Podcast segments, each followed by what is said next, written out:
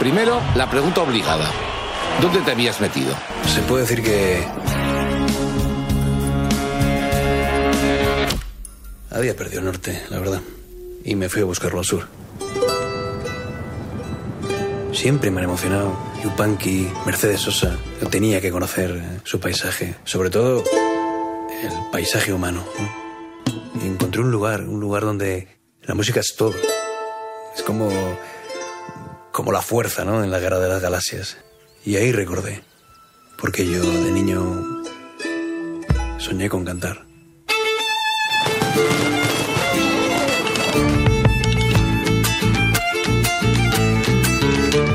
El niño que soñó con cantar se convirtió en el exitoso líder de Más Birras y cuando estaban cerca los grandes contratos de grabación y las giras, se fue, lo han escuchado, como un Jedi a buscar la fuerza, el alma de la música. Viaja a la Argentina, la tierra de Atahualpa Yupanqui, Mercedes Sosa y Carlos Carvajal, que nos cuenta esta historia Javier Mancipe en La Estrella Azul y que es mucho más que un biopic, decíamos. Javier, muy buenas tardes. ¿Qué tal? ¿Cómo estáis? Eh, por eso fantaseábamos con la posibilidad de que esta entrevista fuese parte de, de La Estrella Azul, ¿no? Podría ser. Totalmente, porque de alguna manera la película también habla de la trascendencia de todos esos genios que igual no tuvieron su reconocimiento en su momento, pero que son puentes que otros hemos cruzado, ¿no? Cuánta gente importante eh, lo ha hecho, todo lo que ha hecho ha sido inspirar a otros que luego han tenido ese reconocimiento. Y aquí estamos hablando de alguien que lo están escuchando miles, millones de personas. La historia de Mauricio Aznar, una suerte de Sugarman español, el líder de Más Birras, que suena así en el archivo de Radio Televisión Española.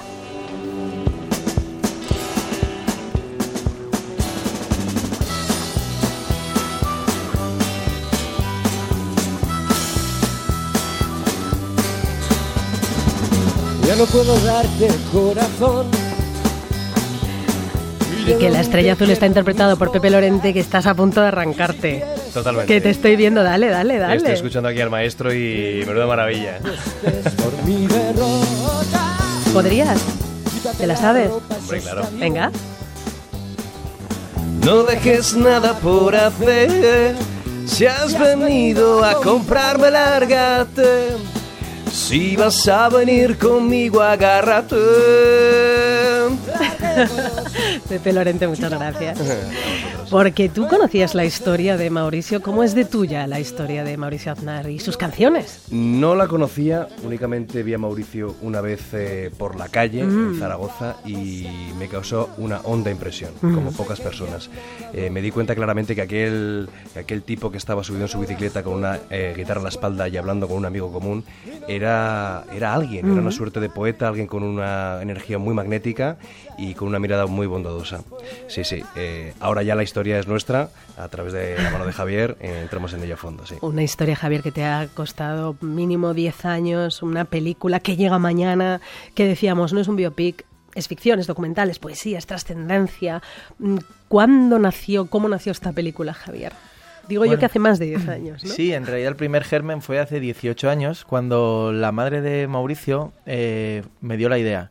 Ella había tenido una conversación con Carlos Saura, eh, porque Saura estaba interesado en hacer una historia sobre esto, por lo que sea no llegaron a un acuerdo. Y yo conocí a la madre de Mauricio porque le pedí permiso para incluir Apuesta por el Rock and Roll en uno de mis primeros cortometrajes. Total, que ya vio el corto y me dijo, mira, me ha dado esta idea Saura y me gustaría que lo hagas tú. ¡Hala! que yo tenía 18 Guau, años. ¿eh? Entonces, claro, eh, ahora hace poco me contó que obviamente no es porque pensara que yo lo iba a hacer mejor, sino que ella pensó que era el mejor regalo que le podía hacer a un aspirante a director de cine darle un tema como este. Mm. Y la verdad es que es el mejor regalo que me han hecho. Y ahora aquí estamos con esta película en la que Pepe Lorente haces una labor titánica, no solo porque has aprendido a cantar y a tocar la guitarra, o ya sabías. No, sabía muy poco. Vale. Prácticamente la y mi. Vale, pues ya hemos escuchado que ha dado resultados todo lo que has estudiado, pero digo no solo por eso, sino también por la parte sentimental, ¿no? Porque no ha sido solo interpretar a Mauricio, este es un trabajo también de muchos años de repetir su viaje, ¿no? Y el conocer y conversar con su familia, con sus amigos, tocar sus objetos. Exactamente, el trabajo y la propuesta de Javier era inmersión total, no, no parecer sino ser, y eso incluía muchas facetas, no parecer sino ser cantante, no parecer sino ser músico y no parecer sino tener esa relación real con los, con las personas, eh, eh, con, los, con los actores en este caso, que no son actores sino músicos, ¿no? que es el gran Cuti Carvajal, Mariela Carvajal, eh, sus amigos, tener relación con ellos y que esa relación, eh, esa suerte de relación Quijote-Sancho que tengo con Cuti Carvajal, que hace de su hermano Carlos, fuera real. ¿no? Y eso pasaba por prácticamente hacer una conversión en mi día a día hacia Mauricio. ¿Y cómo fue ese trabajo con todas esas personas que estuvieron en la vida de Mauricio, que de repente también interpretan a otras eh, personas que existieron? Porque en el caso, por ejemplo, de Atahualpa Yupanqui lo interpreta su hijo. Sí. Javier. Pues bueno, eso le daba a toda la película, al rodaje, una suerte de mm, halo de, de acto poético constante, ¿no? Porque de alguna manera cuando estábamos rodando las escenas se estaban cerrando muchas heridas de la historia original. Esto es una, un plus, digamos, para los que conocen la historia original. Pero es importante destacar que esta no es una película biográfica, es decir, que cualquier persona que entra a la sala de cine lo que Es va a una disfrutar. película. Claro, es una película de un viaje. Eh, y si la contáramos si Mauricio no hubiera existido, pues es, pongamos a un rockabilly a miles de kilómetros de su casa en una zona por la que no pasa un turista jamás, a iniciar un viaje y llega a casa de una especie de maestro Miyagi folclórico, ¿no? Y este le transmite otra visión del mundo. Mm. Entonces, esa es la película universal, esa es la película que está ganando premios por todo el mundo. Después está la película que ha servido para que toda la gente que tuvo relación con la historia original cierre heridas. Entonces era muy emocionante ver a amigos de Mauricio asistir y acompañar a, a Pepe en escenas en las que tenían la oportunidad a través de la ficción de despedirse de él, de darse un último abrazo. Y creo que todo eso es lo que en la película hace que conmueva tanto a la gente que sale del cine y nos dicen, es que no sé por qué he estado llorando de principio a fin en escenas que no había que llorar. Y digo, yo sí lo sé, porque esa emoción estaba. Mm, Pepe, ¿y cómo, cómo, no sé si decirte cómo has sobrevivido a eso? Pues eh, yo tampoco. Pues con mucha pasión, con fe y con una determinación enorme, la verdad que instigada por, por Javier, porque es una persona con un coraje y, un- y una visión muy clara, ¿no? Cuando yo por fin pude ver la película que él tenía en mente y el camino donde estaba esa estrella azul, ya me dirigí con todo mi ser, ¿no? Pero ha sido un viaje realmente duro en muchos, en- porque como sabes la, la película se cayó por la pandemia, se volvió a caer en otro momento, pero seguimos contra todas las vicisitudes, teniendo siempre como guía y como estrella azul la propia vida y la experiencia y la manera de ser de Mauricio, su espíritu co- quijotesco y su búsqueda de lo auténtico. Todas las decisiones a todos los niveles que hemos tomado esta- en esta película tenían como guía a Mauricio la autenticidad y la verdad. La Estrella Azul, que es una película, como estamos viendo, muy emocionante, con ese nudo en la garganta constante, con este arrojo de Pepe que ha tenido que tocar y cantar delante de los grandes folcloristas argentinos, que ya no sé preguntarte también cómo sobrellevaste eso. Pues mira, eh, eso cuando a veces, eh, digamos, podía pensar en el guion y recordaba esa escena o la escena en la que toco delante de 500 personas con la banda, pero bueno, ese, esa de las folcloristas era terror. Decir, pero esto cómo lo voy a hacer, ¿no? Y Javier me decía, eh, algo importante, ¿no? Olvida el guion, el guion me lo retiró al principio. Eso quería hablar yo también. Me retiró el guion y me dijo, muy bien, no hagamos análisis, no vayamos para ahí, conviértete en músico, ¿no? Y entonces eso era salirme de una zona de confort tremenda, ¿no? Eh, no, no, conviértete en músico y llegará el momento en que la guitarra sea parte de tu piel y ahí empezaremos a trabajar las escenas en las que confío en ti, ¿no? Yo no sé si confiaba tanto en mí, pero bueno, ahí, ahí fue esa lucha. ¿Cómo fue esto de quitarle el guion, Javier? Pues mira, es que eh, yo creo que el cine que vemos muchas veces es teatro grabado, ¿no? Y el cine, la, la fuerza que tiene el cine es para captar lo real, ¿no? Cuando aparece el cine como, como invento, eh, es maravilloso porque por primera vez la gente puede ver cómo es un esquimal, ¿no? Entonces, lo interesante no es ver a alguien hacer de esquimal, es ver un esquimal. Entonces, en esta película es un poco lo mismo. Nosotros nos fuimos a Argentina y yo no quería que hubiera alguien haciendo como que es músico rodeado de los mejores músicos de Argentina, ¿no? Sino que él tenía que convertirse en un músico. Tuvimos la suerte de que la pandemia nos dio tiempo, pese a que fue, desde luego, una desgracia tremenda también. Pero, pero era muy importante que todo lo que viéramos eh, fuera absol- absolutamente real. Por eso todo suena en directo, todo tiene un halo de que, que- que nos impresiona mucho cuando nos dicen, pero todo es improvisado. Y decimos, no, no, había un guion. O sea, es una película normal. Solo que hemos conseguido ese objetivo, que era que la sensación sea de estoy mirando el mundo a través de una pantalla. Estamos diciendo que esta es una película que eh, van a disfrutar mm, cualquier espectador eh, que vaya a verla, pero claro, especialmente La Estrella Azul, si echan un poquito de menos las salas de conciertos de los años 90, el ambiente de los festivales de antes, menos mercantilizados, a ver, lo hemos comentado antes, la música, pues está grabada directamente de la toma y suena, por ejemplo, así.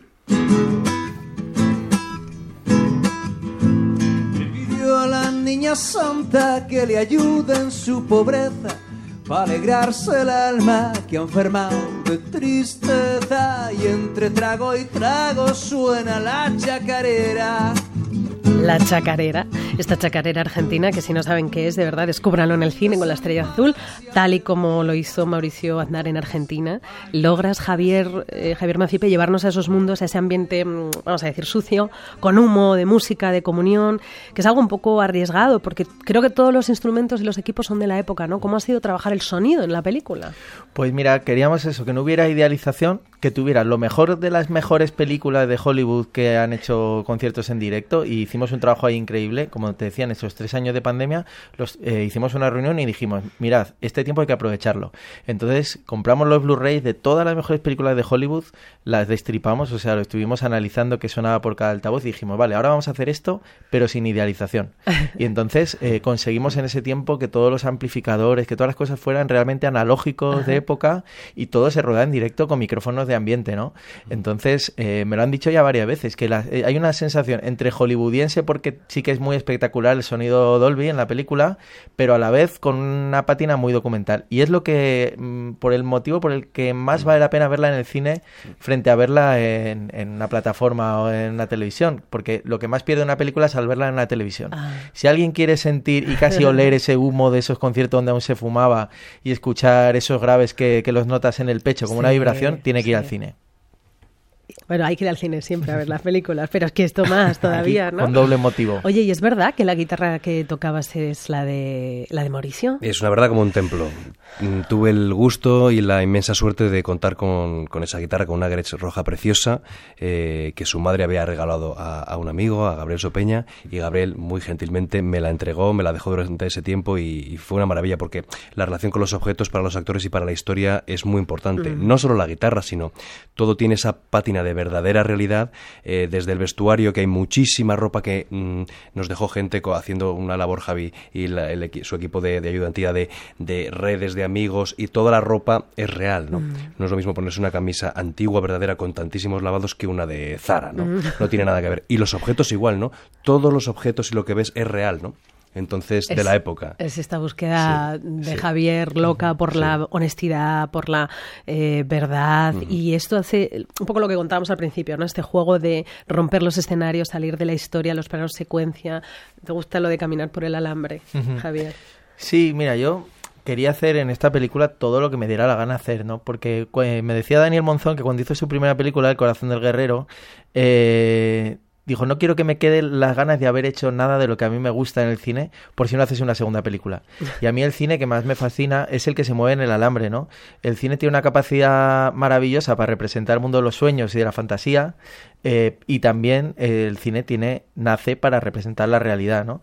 Entonces esta película eh, intenta armonizar dos cosas que a veces son difíciles de conjugar, como es un realismo muy grande con la fantasía y con y con evocar universos y despertar ese niño que todos tenemos, que es el que empieza siempre a ir a las salas de cine, el mm. niño que hay en nosotros. Bueno, hay una escena maravillosa cuando Mauricio llega a la casa museo de Atahualpa Yupanqui y está cerrada y entonces un caballo se acerca a él como si la tierra al universo o el espíritu de Atahualpa quisieran compensar las circunstancias humanas, ¿no? Esa forma de entender la realidad, la vida, la música eh, como si fuera un cuento, ¿no? Eh, ¿Está realmente presente allí? ¿Se nota cuando, cuando hablas con ellos? Bueno, Dale, dale. totalmente. Podéis contestar uno y después el otro. ¿eh? Mira, hay otro, otra escena en la que Mauricio le pregunta a una niña que le acaba de contar la historia de la telesita, que es una especie de mito que hay ahí en Santiago, y le dice, pero la niña esa existió realmente. Y le dice, existió, no, existe, ¿no? Pero lo dice de verdad, y eso no solo lo dicen los niños. Nosotros hemos vivido ahí cosas muy mágicas que desafían mucho totalmente a la razón y que nos han hecho convertirnos. O sea, no es que ahora digamos, mira qué mitología más bonita, no sabemos que hay un universo mucho más mágico del que pensamos y cosas como la aparición de ese caballo nos ocurrieron constantemente en la realidad. Es una zona en la que nosotros vivimos allí en Santiago del Estero, se llama, no en vano, la, comarca embrujada. eso es real. Y al principio dices, ¿dónde está? Pero si uno se abre y mira, sí, dice, aquí hay algo que es invisible a los ojos, ¿no? Aparecen canciones y aparece en el texto. Y es así. Eh, es una zona y un lugar y unas gentes que pasan, igual que la película, del tiempo a la presencia. Y hay algo ahí de que si uno está abierto eso, se da cuenta de que ahí hay otra dimensión y otro asunto que, que está presente, que está presente y que si tiene los ojos abiertos puedes acceder a él. Bueno, antes de terminar y sin desvelar demasiado, eh, más decir que os vemos bailar a todo el equipo, una chacarera que ya hemos escuchado, nada mal, pero lleváis ventaja porque se parece un poco a una jota, ¿no? Efectivamente. Sí, sí, sí. Eh, en la película hay un momento en que, bueno, Mauricio baila, un momento especial, y sí, él tiene estos comentarios porque realmente ese, ese arqueo de brazos es parecido a la jota y hay, hay un hermanamiento también en esas danzas. Así que sí, eh, ahí ponía Mauricio baila un poco indigno, pero muy alegre. Le dije, el guion. Sí, le dije a Javier, bueno, no te preocupes que esto va a salir porque no, no, no sé. Bueno, ya, yo creo que lo han notado, pero el humor también es importante en esta película. Sí. Eso es muy importante porque aparte es una película que cuenta una tragedia grande y nosotros queríamos aligerar un poco todo y que la película tuviera ese halo del carnaval del mundo. O sea, al final, hasta en las grandes tragedias, la vida es como un gran carnaval en el que al final nos quitamos ese traje del personaje que hemos representado y nada es tan importante. Y eso queríamos que estuviera siempre en la película. Pues Javier Manacipe, Pepe Lorente, gracias por descubrirnos la chacarera, por contarnos la historia de Mauricio Aznar, el líder de Más Birras en la Estrella Azul. Mañana en 87 cines y puede que mañana 89.